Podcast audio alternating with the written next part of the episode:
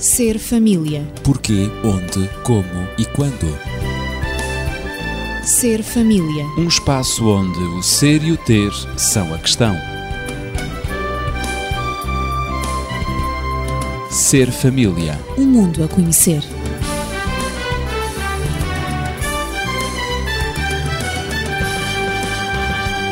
Vamos prosseguir hoje com os estilos parentais. No último programa analisámos algumas diferentes formas de paternidade: a autoritária, permissiva, autoritativa. E prometemos abordar a Bíblia e buscamos aí alguns exemplos de pais que ilustram bem estes vários modelos. Por isso, talvez pudéssemos começar, na atividade, pelo primeiro modelo, o modelo autoritário. Eu escolheria, exatamente para ilustrar esse modelo autoritário, o caso de Jefté, que se encontra relatado no livro de Juízes, em que... No Antigo Testamento. No Antigo Testamento, exatamente. Um homem e um pai que, de nome Jefté. Exato, em que ele toma uma decisão, uma decisão bastante grave, em relação à sua família, sem consultar a própria família, sem consultar a Deus, mas ele faz um voto de tal maneira determinado que as consequências desse voto foram muito desagradáveis e entraram-lhe pela casa dentro. Claro. Exatamente, é isto que acontece nos regimes ou nos sistemas ou nos estilos parentais autoritários, em que predomina sobretudo a vontade dos pais. A palavra do pai é lei indiscutível, ninguém a pode discutir. Palavra dita, palavra que tem que ser cumprida. São palavras ditatoriais Exatamente. têm de ser cumpridas. Pois. As próprias ações, o comportamento da parte desses pais autoritários são também ditatoriais. A família, como foi neste caso de GFT, a família não toma, não tem parte na tomada de decisões. Não pode aprovar nem estes, é essas. Nem sequer é consultada. Pois, não pois. pode aprovar ou, ou, ou desaprovar. Ou desaprovar. Tem que resignadamente aceitar as decisões tomadas pelo pai ou pelos dois ou só por um neste tipo de paternidade. Portanto, nós vemos que as necessidades dos filhos não são consideradas, predomina a autoridade do pai, o que importa é o cumprimento das leis e não se olha para as suas consequências.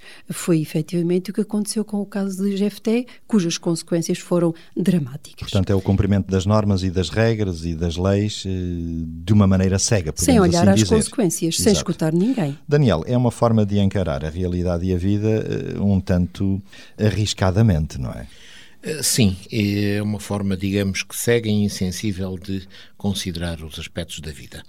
Temos outros exemplos na Bíblia que também nos podem ajudar a compreender isto. O caso, por exemplo, de Saul. Foi o primeiro rei de Israel. Ele era um homem que tomava todas as decisões por ele próprio, quer posse e mando, era, digamos, o modelo utilizado. Portanto, podemos caracterizá-lo como um perfeito modelo autoritário. Este homem decidia o que é que os filhos deveriam ser, deveriam fazer ou deveriam ter. Ele decidiu os seus casamentos e os seus divórcios e novos casamentos eram decididos por ele. Se um casamento era útil numa determinada circunstância, ele obrigava que se realizasse. Se pensava que tinha perdido utilidade, desfazia-se e voltava-se a fazer outro. Punha e dispunha Punha a seu belo prazer. da vida dos filhos. Foi o que uhum. aconteceu, por exemplo, do casamento de uma das suas filhas com David, que depois o vem a suceder no trono. Mas teve um outro episódio também muito característico. Eh, o seu filho primogênito, aquele que, portanto, deveria ser, na sequência dinástica, o seu sucessor, Jonatas, acaba por ser envolvido pelo pai. O pai tenta que ele, por ser amigo de Davi, e Davi tinha-se constituído como um seu inimigo naquela altura, um concorrente dos seus interesses, ele tenta que Jonatas traia David, trazendo Saul no sentido de Saul poder acabar com a sua vida. O que faz com que Jonatas tenha aí, porque enfim o seu caráter era diferente, assumido uma postura de não aceder ao pedido, à exigência do pai. Mas viveu um grande dilema. Não? É? Exatamente.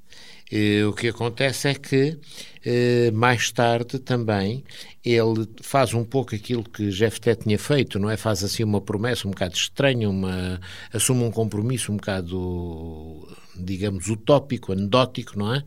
E o que é que sucede? Sucede que no fim de contas se verifica que aquele compromisso não foi satisfeito e não foi satisfeito exatamente pelo seu filho, que desconhecia esse compromisso que o pai tinha assumido uma situação banal, banalíssima. O que sucede é que e aqui entram também aqueles velhos conceitos, não é? Palavra de rei não volta atrás. Uhum. Uh, agora era o filho que deveria ser, digamos que, sacrificado, digamos, por causa daquilo que tinha acontecido. Eh, e só não foi porque, enfim, houve intervenção de outras pessoas que fizeram ver ao pai a enormidade daquela decisão. A incoerência. A incoerência daquela decisão. Portanto, tudo isto são exemplos de alguém que assume compromissos que envolvem terceiros sem nunca lhes dar qualquer conhecimento ou, inclusive, saber se são do interesse desses terceiros. Modelos, assume por ele próprio. Modelos autoritários. Natividade. Eu diria que enquanto os modelos autoritários são centralizados nos pais, agora o modelo de paternidade permissiva é centralizada nos filhos. E temos Vamos para outro extremo, não é? Exatamente, vamos para outro extremo, em que os pais funcionam como recursos para os desejos dos próprios filhos e não funcionam neste caso no modelo permissivo como modelos. Vemos eh, biblicamente falando, porque estamos a analisar alguns claro. casos bíblicos, bíblicos, o próprio rei Davi. O próprio rei Davi dá-nos o exemplo do que pode ser um pai indulgente, um pai permissivo, um pai que efetivamente não sabe nem ser modelo para os filhos, porque tem muitas faltas na sua vida, embora depois, para o fim da vida, ele se tenha eh, recuperado, se tenha transformado, mas encontramos em Davi um pai que não soube aplicar as leis que ele próprio conhecia como rei. Em qualquer dos casos eh, apresentados por problemas que os seus filhos lhe apresentaram, quer Absalão, quer também o, uh, o Amnon, ele não foi capaz de aplicar essas leis e, portanto, foi indulgente em relação a qualquer um dos filhos, a ponto do próprio Absalão ter mandado incendiar o campo dos seus melhores benfeitores, que era Joabe, e, portanto, deu-se essa perda também. Por fim, a indulgência de Davi também lhe caiu em casa, porque sempre que nós, como pais, não sabemos aplicar o estilo de educação, o estilo parental com à equilíbrio. personalidade dos nossos filhos com um determinado equilíbrio, sempre as consequências, consequências recaem negativas. sobre a família. Quando nós dizemos lá sobre a casa, não é? Sobre uhum. a família. E aconteceu também não só sobre a família de Davi, como também sobre o seu próprio reinado a indulgência de Davi cegava-o, cegava-lhe a própria razão. E quando Joab, aquele a quem tinha sido incendiado o campo, notou que Davi era uma pessoa que não estava muito esclarecida, tinha equívocos no seu comportamento, então ele fez-lhe também, ameaçou e disse mesmo que o próprio exército acabaria por o abandonar. Claro que Davi sofreu algumas derrotas precisamente pela sua, quer em relação aos filhos, quer em relação também ao seu exército exatamente devido a esta sua atitude permissiva, que fazia parte da sua própria personalidade e que ele aplicava quer à família, quer também no seu estilo de governação. Estes três exemplos que já foram dados, de Jefté, de Saul e de Davi, que exemplificam os dois primeiros, o modelo autoritário e este último, o modelo de paternidade permissiva, de facto nenhum dos casos deu como resultado o bem nem para as famílias, famílias envolvidas e também eh, muito menos para a sociedade. A sociedade também sofreu, a sociedade sofre sempre que as famílias sofrem, não é? A sociedade é afetada e esses modelos não se harmonizam com aquilo que é o ideal.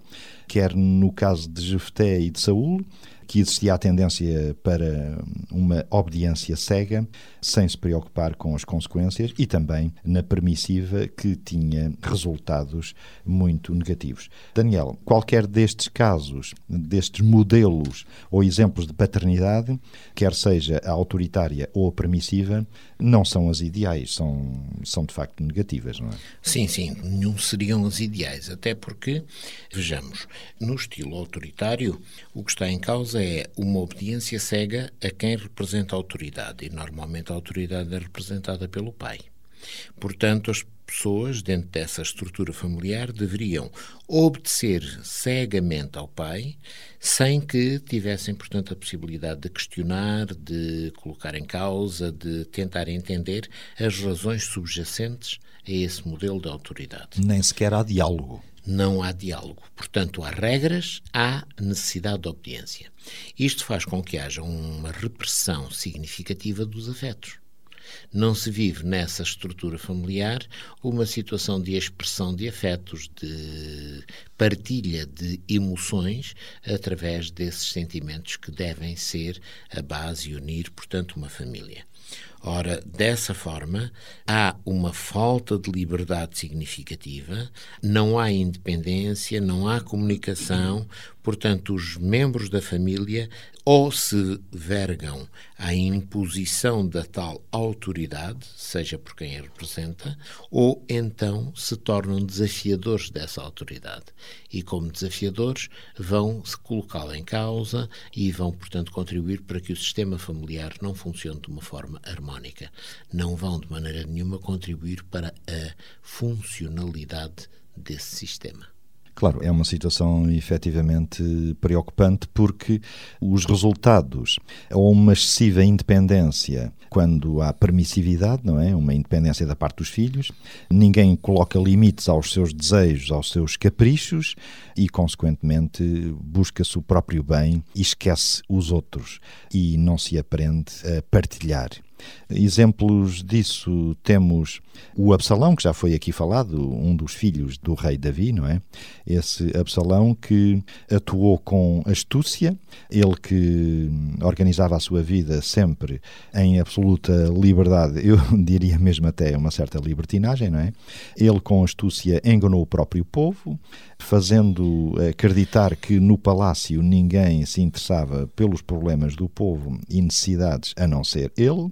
Ele Promoveu era mesmo uma revolução, uma revolução contra o governo do próprio pai. Exatamente. Exatamente. exatamente. É. E com toda a sua habilidade e sagacidade planeou uma festa na qual matou o seu próprio meio-irmão de nome Amon. Exatamente. Uh, houve Portanto, mesmo. houve, digamos que, uma lavagem de roupa suja de uma forma dramática nessa festa. Dramática, talvez não para os intervenientes diretos, mas necessariamente dramática para o pai, que, no fim de contas, acaba por ser responsabilizado por todos estes dramas que afetam a sua família. Está claro que, se o sistema for o contrário, o que é que acontecerá? Os filhos vão crescer em demasiada liberdade, em pouco ou nenhuma responsabilidade pelos seus atos, de tal forma que eles acham que agora podem fazer tudo e tudo lhes é possível, tudo lhes é, portanto, razoável e tal, e pronto. E então temos, digamos, a criação de gerações que não aprenderam nunca a ter valores, nem nunca a saber o que é realmente obedecer. Vivem em irresponsabilidade. Em irresponsabilidade. Natividade, é esta é uma situação Sim, é evidente crítica. que quando se dá toda a liberdade e não se exige responsabilidade e, muito especialmente também, quando se cresce sem modelos, sem valores, a não ser os valores individuais, os valores pessoais, o resultado é evidente que é a anarquia e o sofrimento, quando não se tem em conta também a existência dos outros, quando se luta por impor a sua própria vontade pensando que é sempre a melhor, ou então quando não se tem a certeza daquilo que se quer em relação aos filhos, da maneira como educar, quando não se conhece os próprios filhos, não se sabe muito bem como lidar, porque cada um dos nossos filhos tem uma atitude diferente em relação ao estilo de educação que nós como pais lhe apresentamos. E é é também necessário, diferente. exatamente, é uma pessoa diferente. Todos nós somos pessoas únicas, seres únicos. E é necessário também ver qual o tipo de personalidade dos filhos para aplicar agora o tipo de paternidade que se o aplica. Modelo mais, o modelo mais aplicável, mais adequado, exatamente, ao Exato. modelo de personalidade, à resposta que o meu filho tem em relação ao que eu lhe proponho, à maneira como eu lido com ele. Quando e, isso não é é executado. Há sempre sofrimento para o próprio, sofrimento. para a família Sim, sim. e também consequências na sociedade. E pode também instalar-se uma verdadeira anarquia no ambiente familiar, que acontece com muita frequência quando o regime, eh, sobretudo o tipo permissivo, é predominante, não é? Estabelece, eh, reina a anarquia. Claro, não há regras, Agora, não há normas, eh, não há limites. Exato. Agora, opõe-se opõe a esses dois modelos, quer ao autoritário, quer ao permissivo, o modelo chamado de participativo ou autoritativo.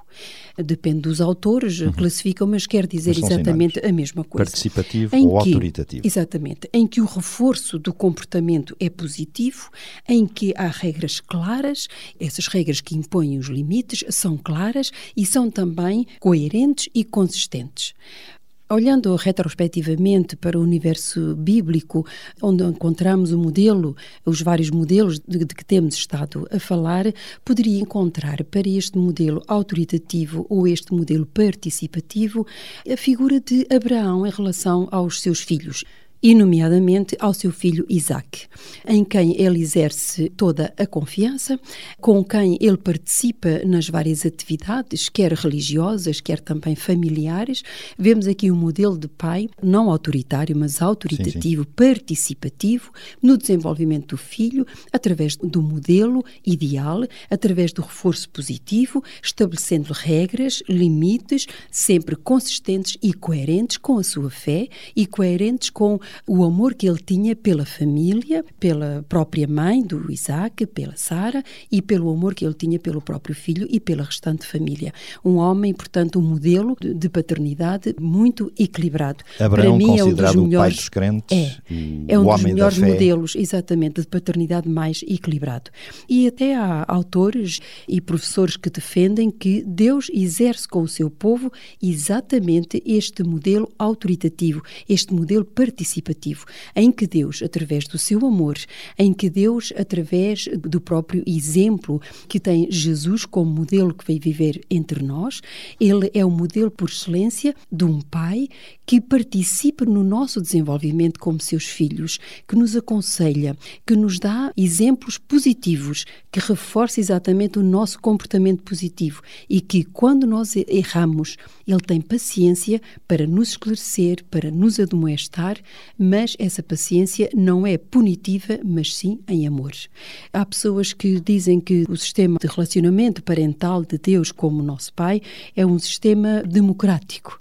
Eu não estou exatamente de acordo com este sistema democrático porque não vejo no sistema democrático exatamente uma atuação como Deus atuou em relação e atua em relação aos seus filhos. É sempre complexo, não é? Compreender a atuação de Deus, até porque a razão e a sabedoria humanas não bastam, não são suficientes para compreendermos a omnisciência divina. Não é? Sim, sim, até porque nós, humanos, somos imperfeitos. Temos E- muitas limitações. Exatamente. Mas, Daniel, a tua opinião sobre isto? Ora, muito bem. Nós não podemos considerar estes exemplos que foram apresentados e este último exemplo que a Natividade trouxe, portanto, à nossa atenção, de acordo com aquilo que é a perspectiva atual de democracia. Claro. Temos que considerar isto numa outra perspectiva, aquilo que eventualmente era aceitável e mais conveniente para aquilo que o povo é, aquilo que o povo era. Estamos a falar de Deus e, portanto, das suas regras, das suas leis, dos seus valores. O que é que acontece? Deus tem essas regras, essas leis e esses valores. Ele apresenta, digamos que, à humanidade essas mesmas regras, esses valores, coloca à humanidade, portanto, o desafio de os seguirem e mostra-lhe as vantagens que teriam se o fizessem. A partir daqui, Deus não impõe, Deus não obriga, Deus não manipula, Deus não faz com que todos, se não fizerem aquilo, imediatamente sejam destruídos, ou seja o que Serão for. punidos. Deus o deixa, digamos, que cada um tome a sua própria posição. Sim, Deus não espera dos seus filhos, de cada um de nós, uma obediência cega. Claro. Também não exige, como muitas vezes pais autoritários, exigem dos filhos coisas irracionais, pedem-lhes coisas irracionais ou até mesmo impossíveis de realizar. O governo de Deus não está voltado também, de modo algum, para regras e castigos. Deus não é punitivo Mas Deus estabelece uma relação com os seus filhos, uma relação de amor e uma relação de confiança. Ele espera, como eu referi há pouco, com paciência a transformação do ser humano, sempre dentro da sua daquilo que chamamos a compaixão ou a misericórdia ou a paciência ou tudo aquilo que envolve o amor de Deus. Ele apela à nossa inteligência, aliás, como disse o Daniel há pouco, ele apela à nossa inteligência para nos fazer ver o que é preferível e o que é aceitável, aquilo que é melhor para nós, porque ele também deseja o nosso bem. E ele não pensa apenas nele, não é autoritário como acontece aos pais. Autoritário não é um pai autoritário, mas um pai autoritativo, em que estabelece regras, em que estabelece limites, mas dentro de uma base de confiança e com muito amor e paciência. O que é Portanto, é interessante, se me permites, é verificar na relação que Deus mantém com os seres humanos a liberdade. Uhum. Eh, a liberdade com a qual criou os seres humanos e mantém essa liberdade, em que o ser humano é sempre responsável, é o ser humano que toma a decisão, mesmo até de dialogar ou não com o próprio Deus, de manter essa relação ou não com o próprio Deus, uhum. porque uhum. Deus não força a relação. Não força.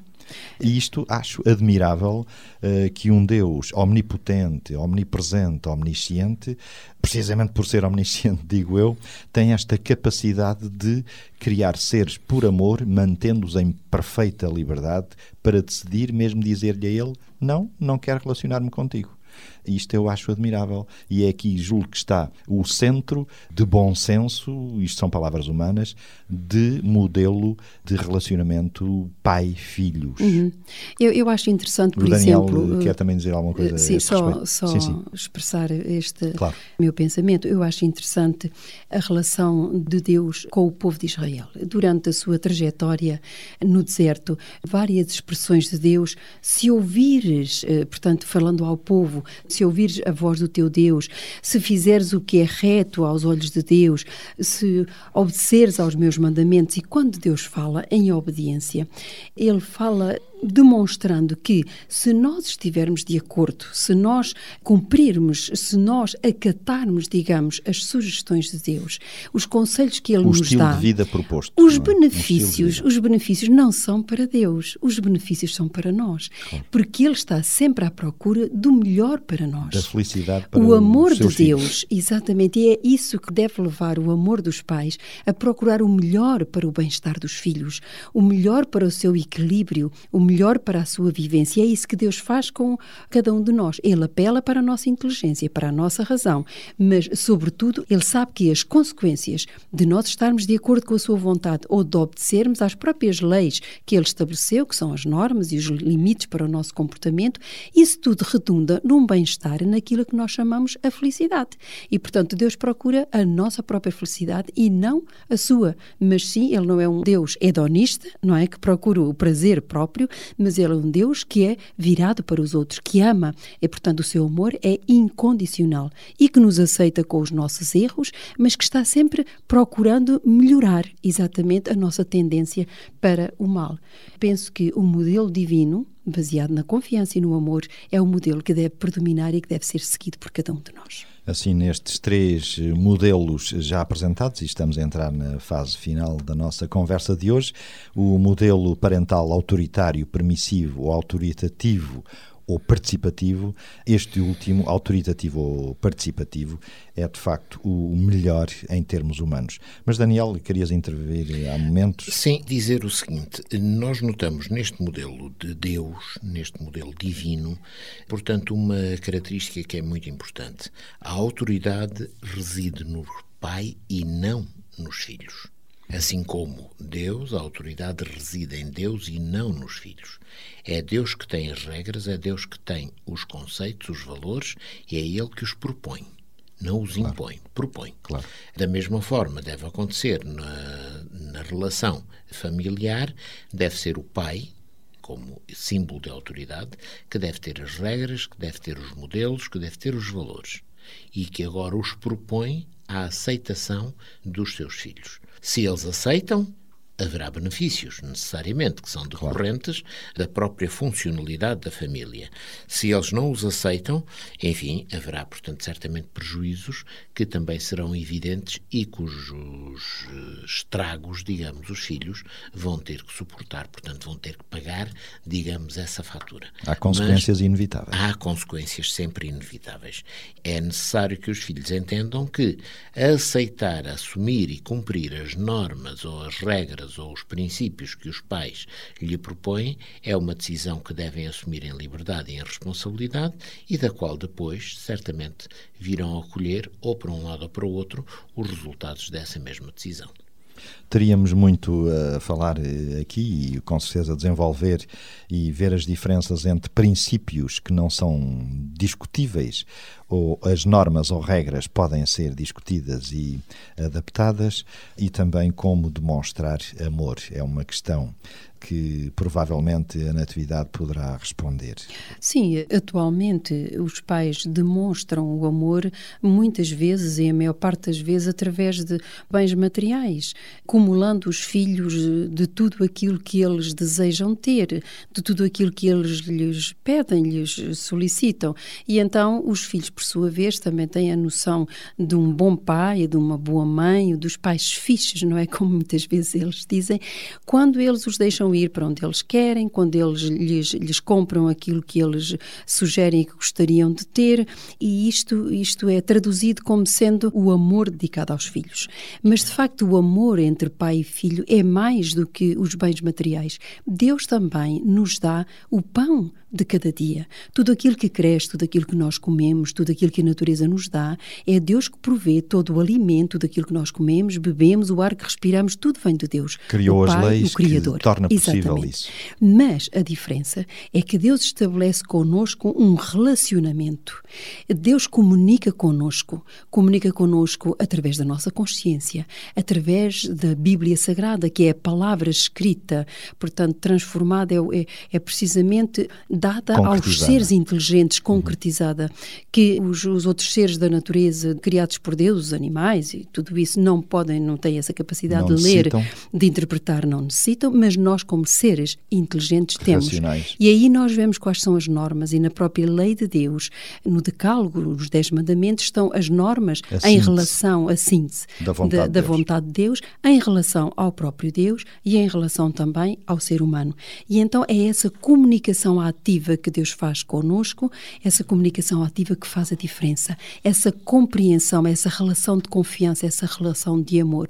Porque muitas vezes o estilo de educação, a maneira como eu me relaciono com o meu filho, ele não aceita. E eu tenho então que entrar no diálogo. Então, mas como é que tu achas que deveria ser? É aí que se estabelece o diálogo. Porque é que tu não achas que o pai tem razão, ou que a mãe tem razão, ou que deve ser assim? Eu penso que é o melhor para ti, eu penso que é o melhor para todos nós, mas o filho não aceita por qualquer motivo. Vamos então dialogar, vamos ver por que razão ele não aceita aquela orientação que o pai quer dar, aquela norma, aquela regra, aquela solicitação dos pais. E é aí que está a diferença entre nós, humanos, e a diferença entre Deus. Tem que haver diálogo, tem que se considerar a opinião de um, a opinião de outro, dialogar e ver para que lado é que realmente nos devemos orientar e pautar a nossa vida e o nosso comportamento. Ora, eu gostaria só de acrescentar uma citaçãozinha de Cunnington, que afirma: Se a nossa disciplina é capaz de inspirar amor e confiança nos nossos filhos, se lhes transmite a ideia de que é para seu bem e para a sua felicidade, e se o fazemos sustentados pela mão de Deus, então a vitória na vida de nossos filhos estará assegurada. Daqui deduzimos que não é fácil exercer a paternidade, mas a arte, de facto, de educar é um processo em que os pais vão evoluindo a par do desenvolvimento dos seus próprios filhos. E é também fundamental que os pais possam encarar a parentalidade com humildade, que lhes permita continuar a refletir e a procurar dar o melhor de si, respeitando a individualidade da criança ou do jovem e promovendo espaços e atividades em que esta possa desenvolver eh, competências, competências sociais e também emocionais, já que estas são a chave para um maior bem-estar. Por isso, agradecemos a vossa colaboração, a sua colaboração, com as questões, dúvidas ou comentários e sugestões que nos têm sido feitas através dos telefones 219 106 310. Nós voltaremos na próxima semana. Entretanto, continue a amar os seus filhos e a demonstrar-lhe esse grande amor. Ser família. Porquê, onde, como e quando. Ser família. Um espaço onde o ser e o ter são a questão. Ser família. Um mundo a conhecer.